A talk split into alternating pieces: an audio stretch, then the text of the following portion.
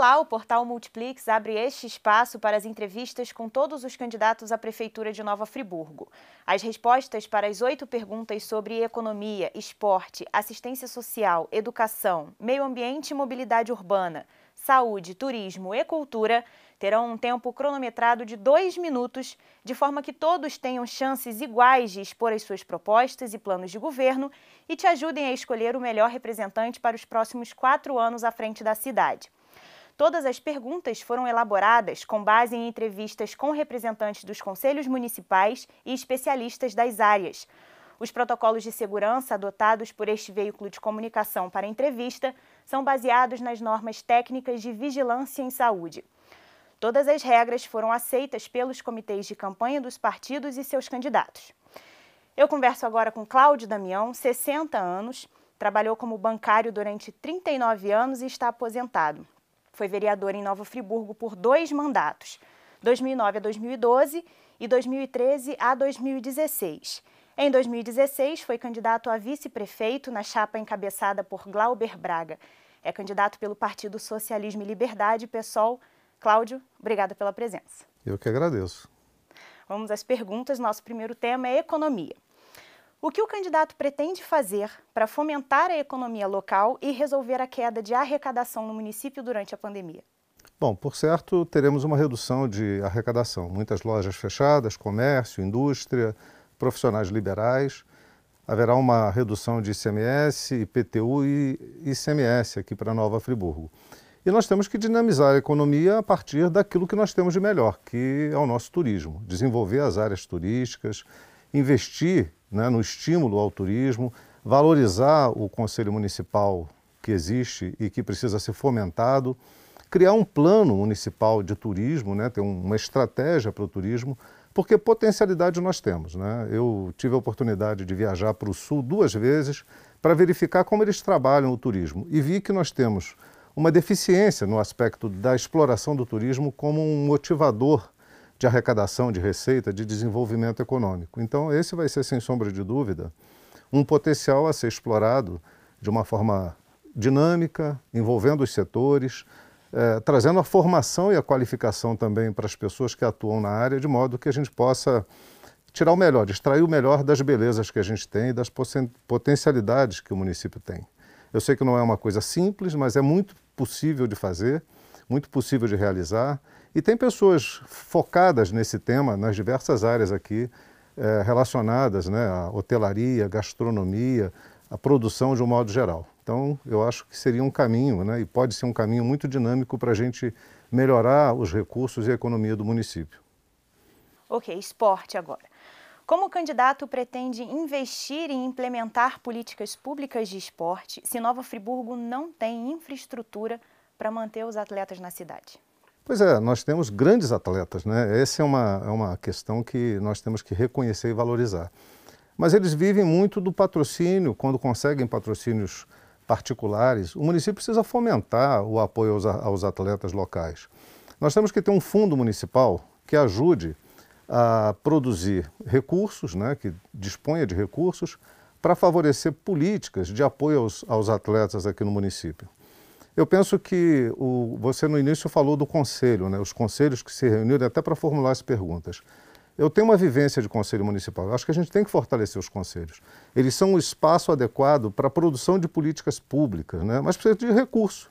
Então nós precisamos de um fundo municipal para a área de esporte, de modo que dê uma autonomia às secretarias, né, de um modo geral, mas especialmente à Secretaria de, de Esportes, para que os recursos possam ser voltados para a produção né, de, de, políticas públicas é, focada no desenvolvimento do esporte no município.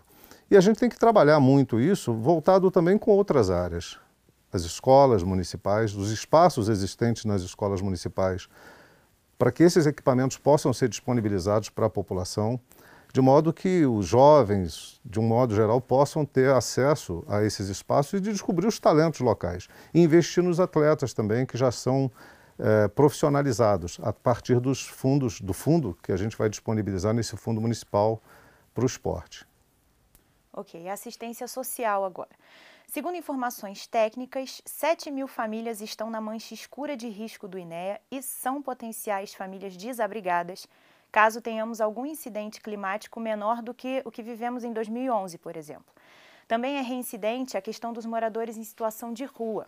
A Secretaria de Assistência Social alega que não há instrumento legal que possa tirá-los das ruas. Então, quais seriam as soluções para essas situações? Bom, é, de fato, você não pode obrigar a pessoa a sair da rua, mas você pode produzir políticas que estimule a ele reencontrar sua família, encontrar um meio de sobrevivência próprio, através é, de políticas municipais e assistência social. Ela tem uma, uma larga né, atuação nos diversos setores aqui da sociedade, ela pode estar vinculada à saúde, à educação, à cultura, até mesmo o esporte que a gente falou agora há pouco. Então é utilizar essa ferramenta que é a assistência social de uma forma mais ampla. A secretaria precisa ser valorizada, né? Nós temos que ter gestão plena da, da assistência social no município. Quando nós falamos aqui da questão do risco, eu fiz uma lei chamada Lei de Regularização Fundiária, porque eu conheço bem a realidade do município. Nós vivemos períodos de situação catastrófica, não só aquela de 2011. Antes disso, em 2007, foram construídas casas aqui em Friburgo para abrigar pessoas que tinham sido vítimas do período de tragédia. Esse mapa, essa mancha existente, ela tem que ser tratada com projetos sociais, projetos de habitação, projetos de regularização fundiária, usar a possibilidade do município, que existe já na, na, na legislação de preempção, que é o direito de desapropriação de terras para a produção de moradias populares. O que está faltando é investir nisso. Acho que o município, o município precisa ver essa população que muitas vezes é invisível, ela é empurrada para a periferia. Elas precisam morar, elas precisam ter acesso a transporte, à escola, à saúde. Né? E a habitação é um dos itens mais fundamentais. Então o município precisa investir em habitação popular e a assistência social tem condições de mapear esse público e auxiliar na colocação dessas pessoas fora das áreas de risco. Próximo tema é educação. Segundo o Conselho Municipal de Educação, Nova Friburgo conseguiu implementar um sistema híbrido durante a pandemia que garantiu acesso aos conteúdos formais de 62% dos alunos via plataforma digital e 38% através de apostilas e literatura específica. Como o candidato pretende minimizar esse ato entre o ensino e a tecnologia, sem deixar de investir nas estruturas das escolas? Olha, eu fiz parte do Conselho Municipal de Educação por cerca de 10 anos. Fiz parte também da Comissão de Educação da Câmara. Eu conheço bem a estrutura e tenho é, trabalhado no sentido de, dentro do Conselho especialmente, de chamar atenção para a deficiência dos diversos aspectos, além da questão que você coloca, que é específica da pandemia, de um abandono bem acentuado na manutenção das estruturas prediais das escolas. Eu não sei por que a escola tem que ser um ambiente feio, mal iluminado, onde não só os alunos ficam enclausurados, como até os professores, os profissionais que atuam ali. A escola precisa ter um sentimento de, de pertencimento às pessoas. Né? Você tem que achar que aquilo ali é um bom lugar de estar, tem que ser agradável, tem que ser um local bem cuidado. Muitas vezes as escolas não passam sequer por pinturas de manutenção. Então é preciso recuperar permanentemente uh, as estruturas escolares, mas não só recuperar, é preciso também construir. Nós vimos agora o fechamento da escola Odete Pena Muniz, uma das melhores escolas públicas do município, uma escola municipal muito bem conceituada, mas por absoluta falta de manutenção ela foi fechada. E eu tive lá várias vezes acompanhando, levando essa questão para dentro do conselho, e não vimos uma solução prática. Então é preciso que haja investimento na manutenção da estrutura escolar, não só na, na estrutura, mas também nas pessoas. Né? Um plano municipal de cargos e salários para o pessoal de apoio que não tem. Isso gera um estímulo também no aperfeiçoamento e no desenvolvimento das pessoas que atuam na educação, o que traz um resultado positivo é, imediato para as famílias através da formação dos seus filhos. A gente tem essa situação de pandemia e no ano que vem, porque esse ano me parece que não retorna, teremos que ter uma política toda voltada para a recuperação desse tempo perdido. E eu aposto muito nas soluções que vão ser emanadas não só da Secretaria, como também do Conselho Municipal de Educação. Ok, meio ambiente e mobilidade urbana agora. Qual o projeto de cidade que o senhor pretende para Nova Friburgo que congregue transporte público de qualidade, mobilidade urbana, sustentabilidade e preservação do patrimônio histórico? É uma pergunta muito interessante e complexa, né? porque nós temos visto aí nosso patrimônio histórico, arquitetônico, todo sendo destruído. A especulação imobiliária em Friburgo fala muito alto. Tem um casarão na rua Augusto Spinelli que eu tenho feito diversas eh, ações no sentido de preservá-lo. Já encaminhei ao IFAM o pedido de atenção. a, a secretaria encarregada no Estado, a fundação aqui também, a Dom João VI, e o casarão está com o telhado ruindo, né? Quer dizer, nós estamos falando de um prédio público importante, mais de que centenário, tem 129 anos, se não me engano, e que está lá abandonado. Nós não temos um museu em Nova Friburgo, né? não temos uma sala de exposição e vemos os casarios sendo destruídos. Quando a gente fala da questão da mobilidade urbana, é preciso lembrar que nós precisamos de um plano municipal de mobilidade urbana. Não dá para você imaginar que o prefeito vai ter uma, uma, uma bola de cristal onde ele diz, olha, muda a mão dessa rua para cá, muda a outra para lá e vai resolver o problema. Nós precisamos de um estudo científico, através da contratação de uma empresa, da cópia ao FRJ, de alguma estrutura que possa nos apresentar uma solução científica para a resolução dos problemas do trânsito. Porque não é uma situação simples, fácil, imediata. Tem que resolver a questão dos estacionamentos, né?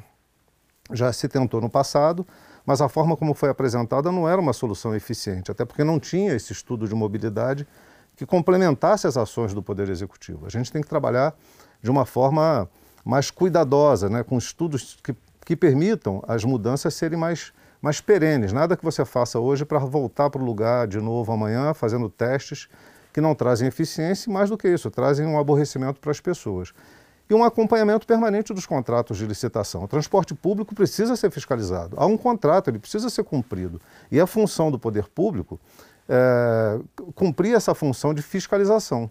O que está estabelecido no contrato deve ser cumprido por ambas as partes. Saúde, candidato. O Hospital Municipal Raul Sertã e a UPA figuram como centro de todos os debates da saúde pública de Nova Friburgo, quando nós sabemos que há outros estágios que merecem atenção, como, por exemplo, a, pre a prevenção, que poderia mudar esse quadro e, tra e, trazer também resultados efetivos. Em que projeto de saúde o senhor acredita para o município? Bom, eu acredito num projeto que prive é, permanentemente pela atenção básica. Nós hoje temos uma atenção primária deficitária.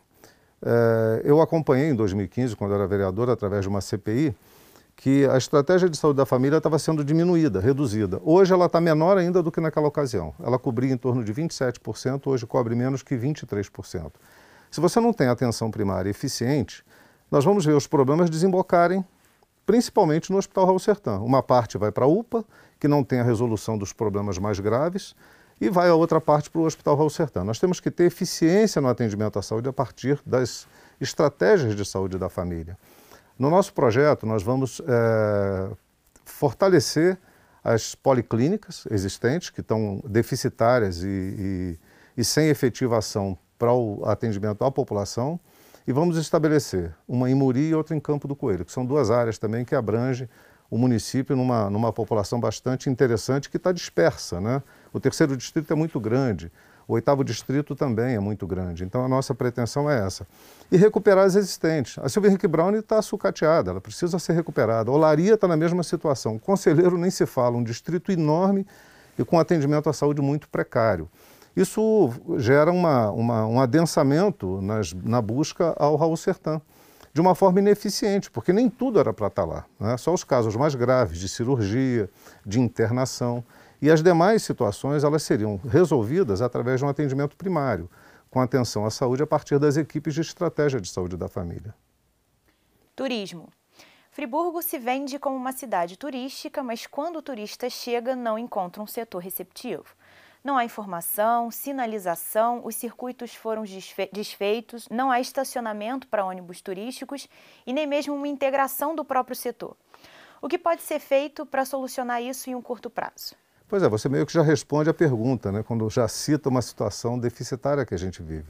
Um plano municipal de turismo é, é, é, a primeira necessidade. Através do Conselho Municipal de Turismo, organizado com os demais setores de comércio, até mesmo de indústria, cultura, educação, todos esses, esses segmentos precisam sentar para discutir soluções, né? Porque se nós falamos no início que o turismo pode ser um grande alavancador de recursos para o município, a gente tem que tratar isso com muita responsabilidade e, acima de tudo, com profissionalismo.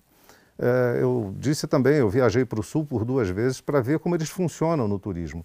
Nós temos tantas ou mais belezas que muitas cidades que eu viajei e visitei no Sul. Só que eles operam com mais profissionalismo do que nós. Nós não sabemos vender as nossas belezas, os, a, a, as nossas potencialidades. Nós temos aqui a, a possibilidade é, de turismo ecológico, de é, trabalhar o turismo a partir da cultura, com eventos culturais permanentes, uma agenda eficiente de eventos aqui no município. Enfim, tem muitas coisas que nós podemos fazer, mas isso depende de planejamento, está desorganizado. Então, montar uma agenda, dialogar com os setores e começar a trabalhar isso de uma forma profissional, formando pessoas, inclusive, através de convênios com universidades, para que a gente possa, de fato, apresentar para as pessoas um conceito de turismo profissionalizado. O próprio friburguense conhecer Nova Friburgo, porque tem essa deficiência. Quem não conhece o próprio município, como vai dizer para as pessoas das belezas aqui existentes? Então nós temos uma deficiência muito grande que a gente precisa corrigir. Isso leva um certo tempo, mas tem que ser trabalhado como prioridade. Finalizamos então com cultura. Nova Friburgo é uma cidade rica em história e memória e é também diversa e plural em manifestações e em artistas nas mais diversas linguagens. No entanto, as políticas públicas de cultura quase nunca atendem às demandas do setor através da sua representação maior, que é o Conselho Municipal de Políticas Culturais. Qual o olhar que o setor pode esperar da sua gestão? Olha, pode esperar tudo de bom, porque eu também fiz parte do Conselho Municipal de Cultura. Assim como a educação tem as suas deficiências, e eu participei do Conselho no sentido de trazer propostas e soluções, inclusive a partir de projetos de lei, eu fiz assim também na cultura. A Lei Cultura Viva, por exemplo, é uma legislação de minha autoria, feita em conjunto com os artistas do município. Nós temos que alimentar o Fundo Municipal de Cultura, dar uma dinâmica diferente. Você tem que dar autonomia para que a, a, Secretaria de Cultura funcione em consonância com as políticas emanadas da Secretaria, mas também do Conselho Municipal. Se a gente não valoriza o Conselho Municipal, nós não estamos valorizando os artistas, quem participa da vida cultural do município, né? tem toda uma dinâmica. É, o Fundo Municipal de Cultura ele vai ser o principal agente financiador da cultura no município. Colocar o recurso no fundo significa dizer que os artistas do município, das diversas, é, dos diversos segmentos da cultura, vão poder disputar os editais para é, poderem exercer as suas funções artísticas em benefício do próprio município, em benefício da própria cidadania. Além disso, articular a cultura com a educação no município. Não é justo, não é sensato que os jovens aqui do município não tenham sequer o conhecimento do teatro municipal. Outra atividade que a gente vai fazer, e está no nosso plano de governo e vai ser uma das questões mais imediatas, é devolver o centro de arte aos artistas e à população de Nova Friburgo. Não há um espaço de exposição, não há um espaço de integração dos artistas, além do teatro municipal, e ele está no coração da cidade, né? quer dizer, pequenos eventos artísticos e culturais caberiam, como já, já havia no passado, dentro do Centro de Arte. Então não é justo que ele esteja fechado desde 2011, sendo uma ferramenta importante para articulação e desenvolvimento da cultura aqui no município. Ok, estamos caminhando para o encerramento da nossa entrevista.